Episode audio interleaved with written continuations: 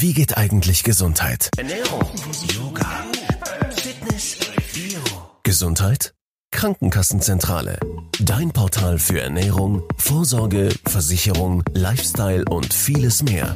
Mit unserem Podcast bleibst du immer up to date. Hallo, liebe Hörerinnen und Hörer. Danke, dass ihr euch wieder für die Welle Krankenkassenzentrale entschieden habt. Es spricht Alexander Bull.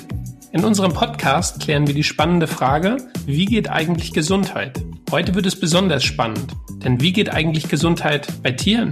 Ja, richtig gehört. Die Zahl der Hunde und Katzen schwankt. Die Menschen in unserer Republik gelten im Großen und Ganzen als tierfreundlich. Insgesamt gibt es, wir sprechen hier von einer zweistelligen Millionenzahl, immer mehr Heimtiere, zu denen natürlich noch viele weitere als die genannten zählen. Beim Thema Tierkrankenversicherung wird Deutschland dagegen schon einmal als in Anführungsstrichen Entwicklungsland in Europa bezeichnet. Warum dies so ist und ob eine Tierkrankenversicherung überhaupt sinnvoll sein kann, über diese und weitere Punkte möchte ich im heutigen Podcast der Krankenkassenzentrale mit Bianca Boss vom Bund der Versicherten sprechen. Danke, dass Sie sich für die Hörerinnen und Hörer Zeit genommen haben, Frau Boss. Ja, gerne. Frau Boss, während eine Hundehaftpflichtversicherung in vielen Bundesländern für bestimmte Rassen vorgeschrieben ist, beansprucht kaum ein Hunde- und Katzenbesitzer eine Tierkrankenversicherung. In Großbritannien, den Niederlanden oder zum Beispiel Schweden ist das komplett anders. Haben Sie hierfür eine Erklärung? Also man muss ja ganz klar sagen, auch unseres Erachtens, und wir sind ja ein Verbraucherschutzverein, ist jetzt eine Tierkrankenversicherung nicht wirklich die existenziellste Versicherung. Es gibt einfach Versicherungen, die sind wesentlich wichtiger für jeden Einzelnen. Ne? Also eine Privathaftpflichtversicherung Berufsunfähigkeitsversicherung, Wohngebäude, Risikolebensversicherung, das geht vor. Und dann erst kann man sich überlegen, tut es wirklich Not, eine Tierkrankenversicherung abzuschließen mit all den Nachteilen, die dieses Produkt auch bietet. Also da sollte man sich wirklich gut erkundigen. Und äh, letztendlich, glaube ich, führt aber diese Aufklärung, die wir auch machen, dazu, dass die Leute eher sagen, nee, okay, bei dem Produkt der Tierkrankenversicherung, davon bin ich nicht überzeugt. Ähm, ich lasse lieber die Hände weg davon. Ja, aber äh, warum dann dieser äh, exorbitante Unterschied was die anderen Länder betrifft. Also Großbritannien, Niederlande und Schweden hatte ich als Beispiele aufgezählt. Mhm. Da gibt es sicherlich noch andere. Also warum interpretiert man das hier anders? Ich glaube tatsächlich, dass es ähm, auch unserer Aufklärung einfach ähm, zuzuschreiben ist, denn wir als Verbraucherschutzverein halten diese Versicherung nicht für, für existenziell, sondern für wirklich viele, viele andere Versicherungen. Ich weiß nicht, wie die Aufklärung der Verbraucherinnen und Verbraucher in Großbritannien, in den Niederlanden oder in Schweden funktioniert und ob die vielleicht auch wirklich alle anderen wirklich guten Versicherungen haben oder sich tatsächlich erst eher für, dafür entscheiden, ihre Tiere abzusichern, bevor sie selbst sich absichern. Und das ist natürlich nicht unser Anspruch, sondern wir sagen natürlich erstmal müssen die existenziellen Versicherungen Versicherung für alle Menschen her, bevor man sich dann tatsächlich um eine Tierkrankenversicherung kümmert. Und dann muss man halt eben immer gucken, wie gut sind die Versicherungsbedingungen der Tierkrankenversicherung. Und die, die wir auf dem Markt haben, da gibt es halt eben doch so einige Nachteile und einige Einschränkungen. Äh, nur wenn man sich damit einverstanden erklärt und wirklich alle anderen wirklich äh, wichtigen Versicherungen vorhanden sind, sollte man sich für eine Tierkrankenversicherung entscheiden. Ja, also sind äh, sozusagen in den anderen Ländern möglicherweise auch die Tiere überversichert. Das ist ja so ein Klischee, was äh, äh, was es in Deutschland gibt, dass äh, viele Verbraucher äh, überversichert sind. In anderen Ländern dann gegebenenfalls auch die Tiere, ja? Das mag natürlich angehen. Vielleicht sind nicht nur die, ähm, also äh,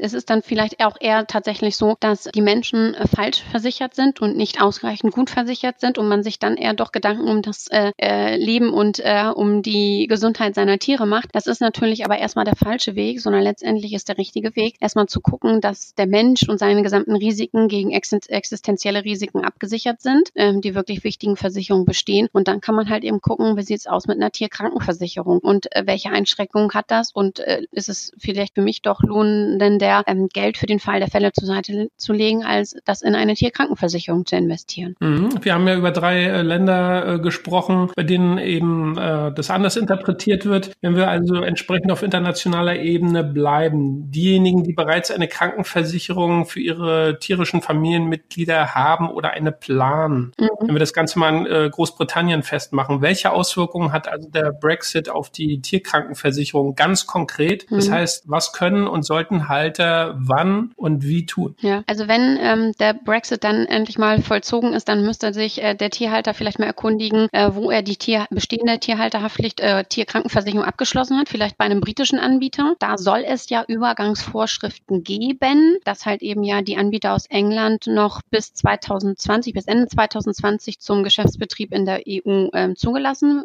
sind. Ähm, aber dann würden wir tatsächlich den deutschen Versicherungsnehmerinnen und Versicherungsnehmern raten, sich nach einem anderen Anbieter umzuschauen, um halt eben Probleme zu vermeiden. Und diejenigen, die halt eben auch mal eine Reise nach England planen mit ihrem Tier, die müssen halt eben gucken, ähm, wie sieht's aus mit dem äh, Geltungsbereich in ihrer Tierkrankenversicherung. Manchmal ist der Geltungsbereich halt eben auf Deutschland und EU-Länder oder Länder des europäischen Wirtschaftsraums begrenzt.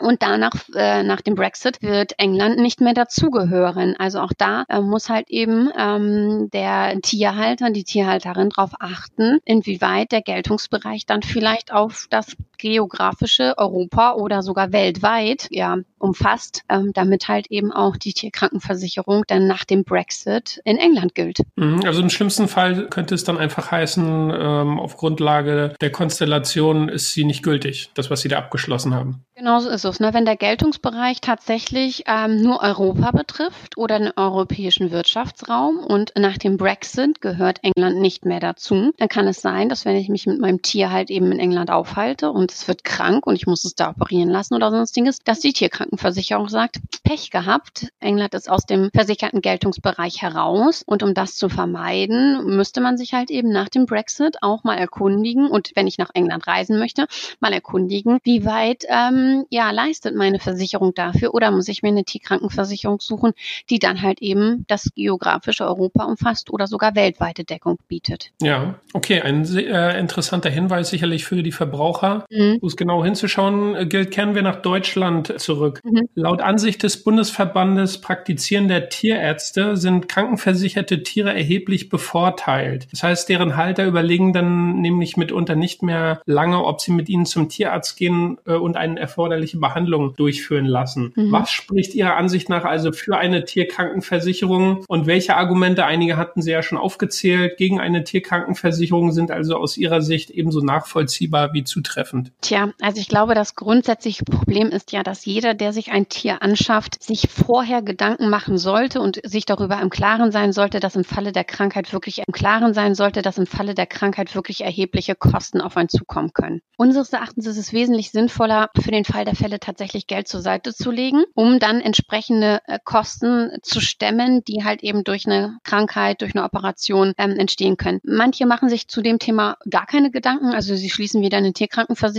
ab, noch legen sie Geld zur Seite. Das Tier wird einfach angeschafft. Das ist natürlich besonders tragisch. Ob es nun einen großen Vorteil zu denjenigen gibt, die eine Tierkrankenversicherung haben oder zu denjenigen, die doch so unser Rat ja Geld zur Seite legen. Ich glaube, da ist der Unterschied nicht mehr groß. Der Unterschied ist nur groß zu denjenigen, die entweder eine Tierkrankenversicherung haben oder halt eben gar kein Geld haben, sich äh, um die Krankheit ihrer Tiere zu kümmern. Und dann mag es natürlich angehen, dass diejenigen im Vorteil sind und auch die Tiere leider Gottes im Vorteil sind, wo der Besitzer eine Tierkrankenversicherung hat. Grundsätzlich das Problem bleibt das gleiche. Wenn man sich ein Tier anschafft, muss man sich im Klaren sein, es werden Krankheitskosten vielleicht irgendwann auf ihn zukommen. Das heißt, es geht nur mit selber Geld zur Seite legen für den Fall der Fälle oder ich habe schon das gesamte Geld, wenn ich äh, so vermögend bin, um mal so eine OP zu stemmen oder ich schließe eine Tierkrankenversicherung ab. Aber letztendlich muss man ganz klar sagen, ich muss mich, meine Familie, mein Hab und Gut, mein Leib und Leben erstmal abschließen, dann eine Tierkrankenversicherung, ähm, kann ich mich um eine Tierkrankenversicherung kümmern oder halt eben Geld selber zur Seite zu legen. Wenn ich mich für eine Tierkrankenversicherung entscheide, muss ich ganz klar sagen, es ist ein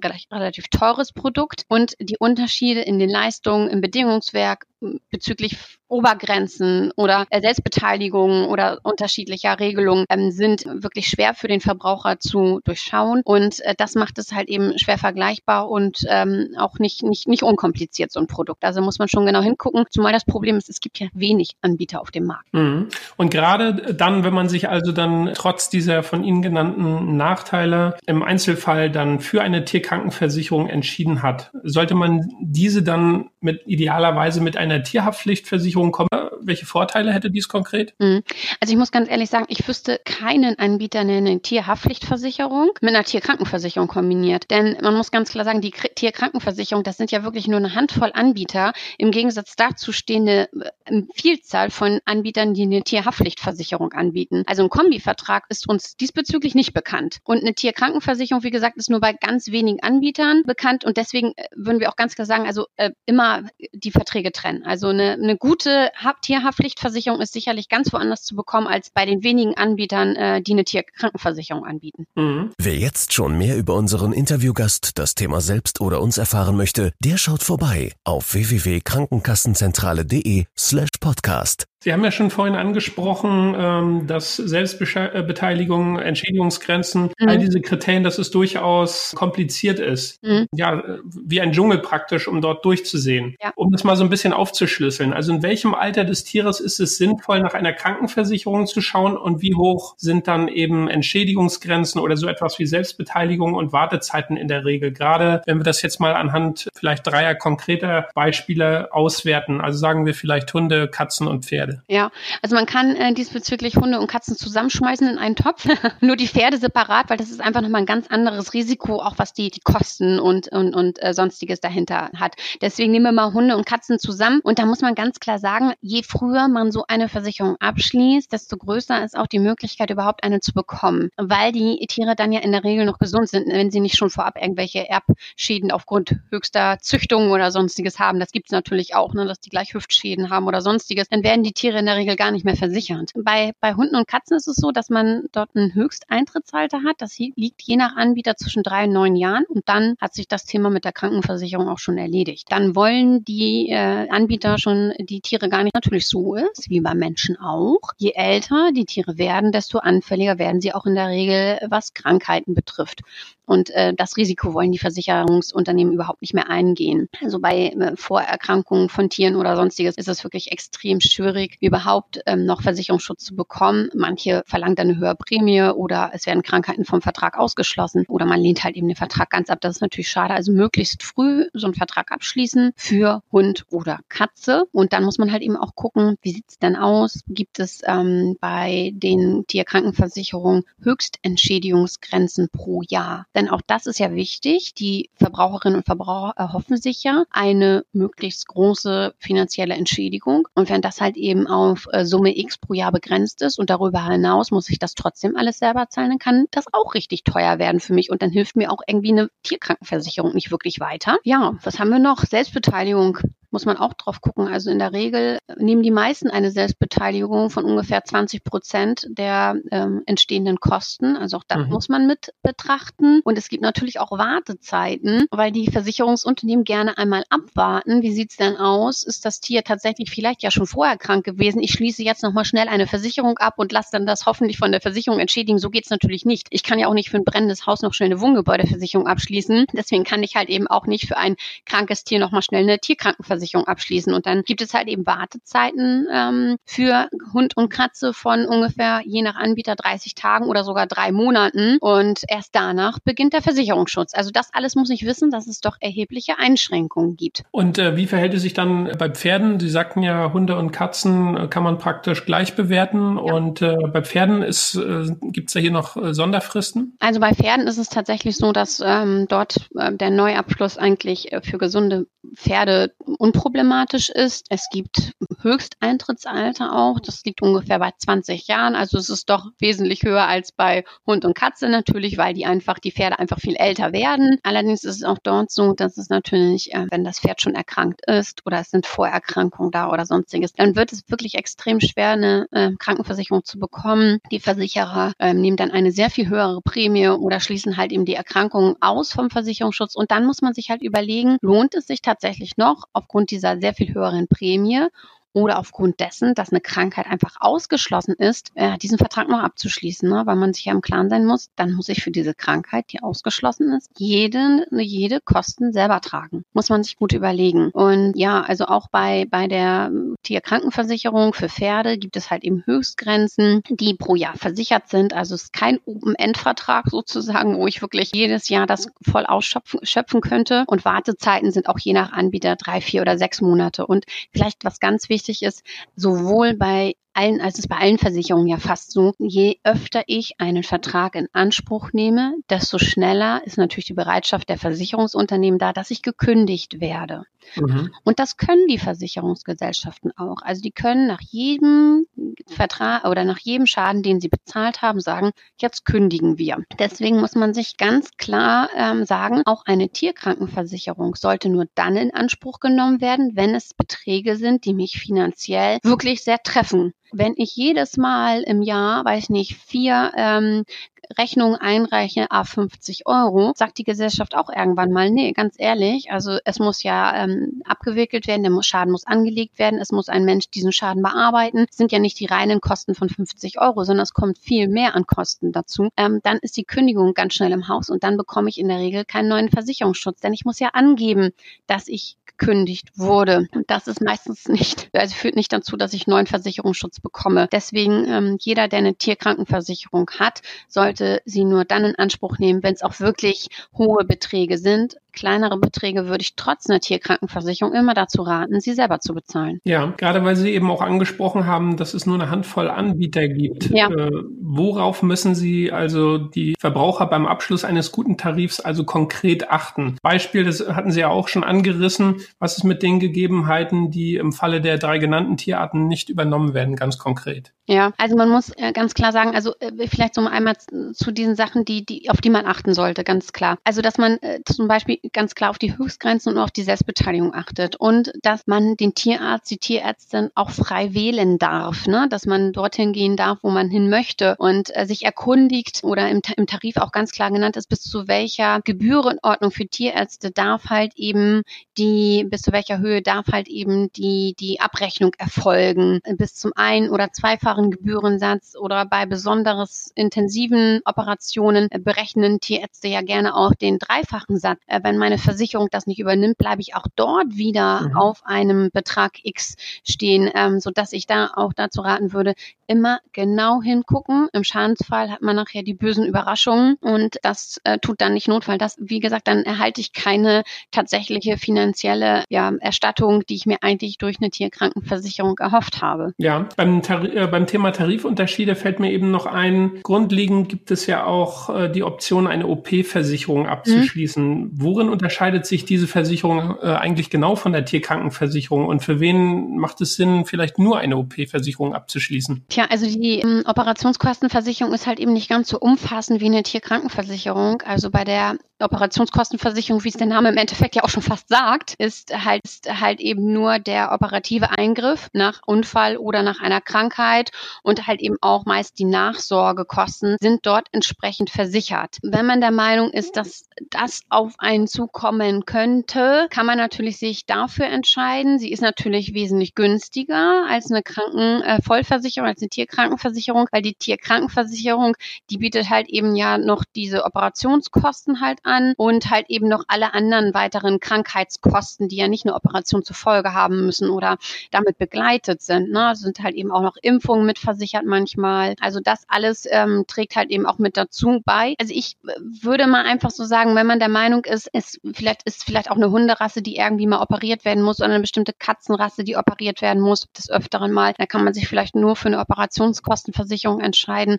Aber auch dort muss man auf die Bedingungen ganz genau achten. Wie sieht's aus? aus? Sind dort die Unter äh, Unterbringungskosten für stationäre Unterbringung mitversichert? Und äh, wie viele, ähm, für wie viele Tage wird das übernommen, wenn ich, wenn das Tier dort untergebracht ist und so weiter? Also da gibt es auch unterschiedliche Angebote. Äh, aber letztendlich äh, hat sie nicht so viel Leistung inne, kostet aber auch nicht so viel wie eine Krankenvollversicherung für das Tier. Ja, äh, wenn wir uns Ihren Erfahrungsschatz anschauen, haben Sie hier, sind Sie also schon konkret mit Problemen konfrontiert worden, mit Irritationen? Sie haben es gesagt, eine Handvoll Anbieter und die Informationen äh, bezüglich der Versicherungsinanspruchnahme wird da sicherlich äh, auch entsprechend weitergegeben. Also hat es hier schon irgendwo Irritationen gegeben, von denen Sie in Kenntnis gesetzt worden sind von den Verbrauchern? Und auf der anderen Seite, vielleicht gibt es ja auch den einen oder anderen Fall äh, zum Schmunzeln.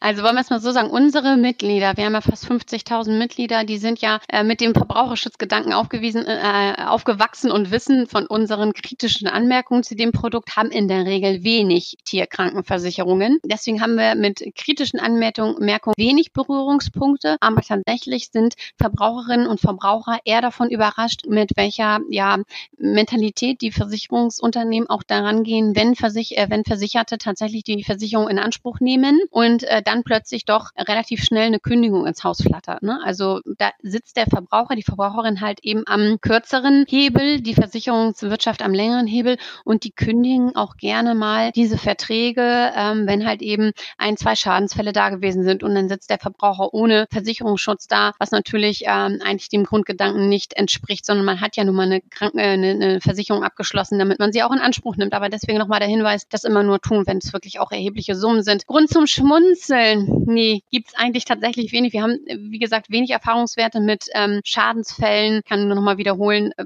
einfach wirklich für sich selber die existenziellen Risiken absichern, erst dann an eine Tierkrankenversicherung denken und äh, da bitte auch ganz genau hingucken, welche Versicherung wann leistet. Ja, vortrefflich. Vielen Dank, Frau Boss. Ich hoffe, es hat Ihnen genauso viel Freude bereitet wie mir. Ich denke, wir konnten heute für die Verbraucherinnen und Verbraucher ein paar Puzzlesteinchen bei der Entscheidung für oder gegen eine Tierkrankenversicherung zusammenfügen. Frau Boss, vielen Dank und auf ein baldiges Wiederhören. Ja, vielen Dank auch. Es war sehr nettes Gespräch. Vielen Dank. Und für euch, liebe Hörerinnen und Hörer, wird die Krankenkassenzentrale gern an diesem Thema dranbleiben und freut sich, wie üblich, über Zuschriften und Vorschläge sowie Anregungen. Für weiterführende Informationen schaut in die Show Notes und natürlich unter www.krankenkassenzentrale.de slash podcast. Wenn es euch gefallen hat, sagt es weiter und abonniert die KKZ auf allen gängigen Plattformen. Dranbleiben lohnt sich, wenn die KKZ in weiteren Episoden die Frage klärt, wie geht eigentlich Gesundheit? Gesundheit?